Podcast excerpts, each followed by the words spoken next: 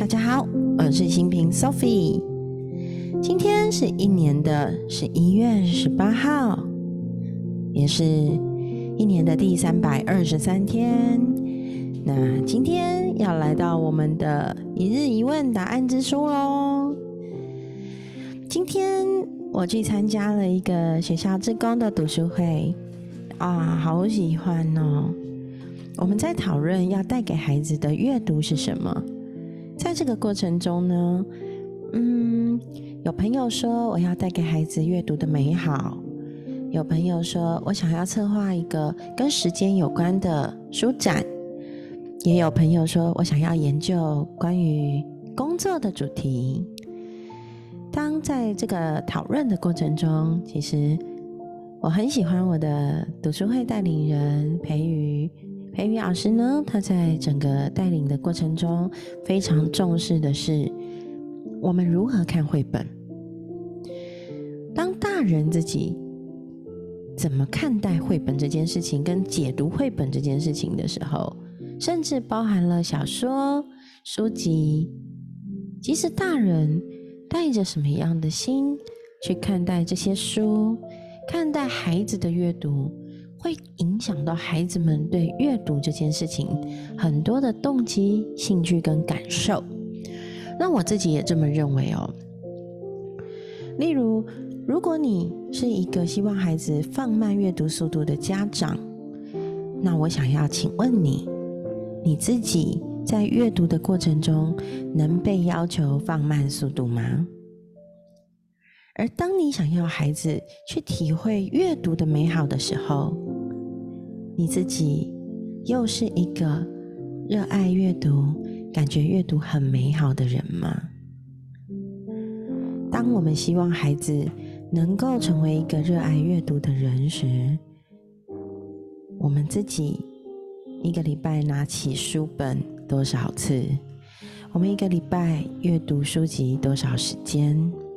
我们真的有？打从心底感受，阅读是如此的美好，阅读是我心里觉得超棒的事情吗？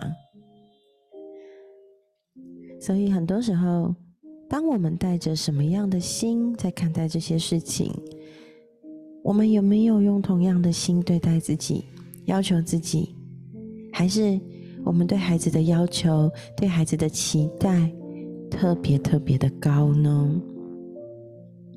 所以，我常常在想，哎，当我们在给孩子某一些标准跟要求的时候，当我们在跟孩子说“你不可以粗心，你必须要小心谨慎，你必须要考一百分，你必须要考九十分以上，你必须要达到班级甚至学年排名多少以上”的时候，我们自己做得到吗？我们自己做得到吗？所以，其实我经常会这样子反求诸己的思考着：如果我自己都可能做不到，为什么我要给孩子这么高的标准、这么严格的规定？如果我真的也很喜欢滑手机。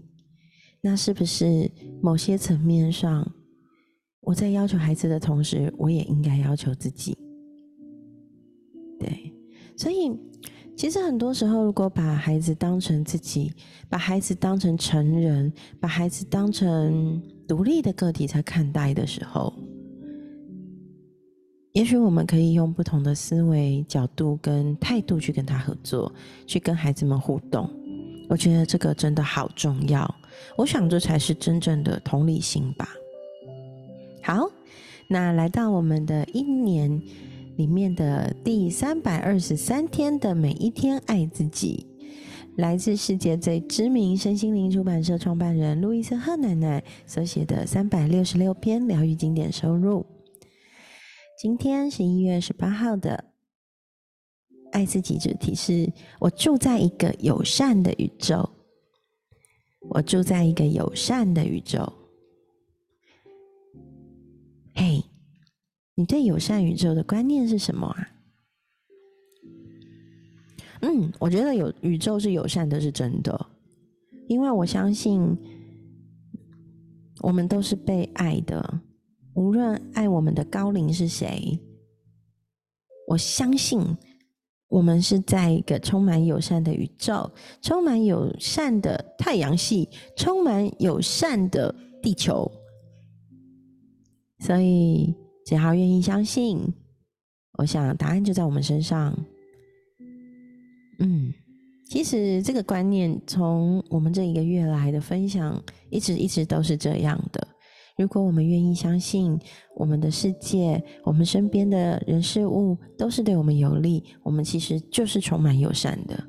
而我有没有友善的对待他人，其实也超级超级重要。好，接下来来到今天的一日一问哦，是一月十八号的一日一问。嘿。你有描绘梦想的力量吗？你有描绘梦想的力量吗？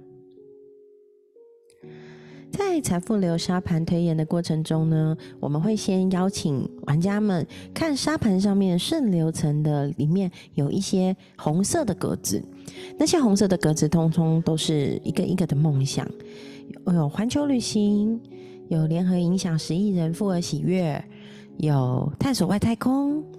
有创办一间博物馆，还有创办一本有影响力的杂志，或是联合创办富而喜悦庄园，还有将你的孩子培养成富而喜悦的灵魂，或是将你的另一半经营成灵魂伴侣，开一间有情调的咖啡馆，或是嗯，太多了啊！写一本写一本小说。做一本，当一个那个作家，或是跟明星一起共进晚餐，或是跟明星一起拍一部自传电影等等。很多时候呢，我会发现玩家可能不知道自己该选什么样的梦想，所以在这样的时候，我往往会邀请大家来做一个很简单的冥想，邀请大家闭上眼睛，听着我一个梦想一个梦想念下去。哪一个梦想你听到的时候，有种心跳加速，有点电流，甚至你的眼前仿佛出现了那一幅画面，那就中了，那是你想要的梦想。我们已经离梦想好远好远了，好像做梦是小时候才敢的事，可是其实每一个年龄段的我们，都值得拥有一个梦想。我们都拥有无比的想象力，而我们可以用这样的力量来描绘我们的梦想。所以，邀请你一起成为逐梦的人。那我们今天的分享就到这里。我们孩子的家教老师来了，我得要先快速的结束我们今天的节目，去邀请老师来帮孩子上数学家教了。好哦，那今天的分享就到这里。我们下期见喽，拜拜。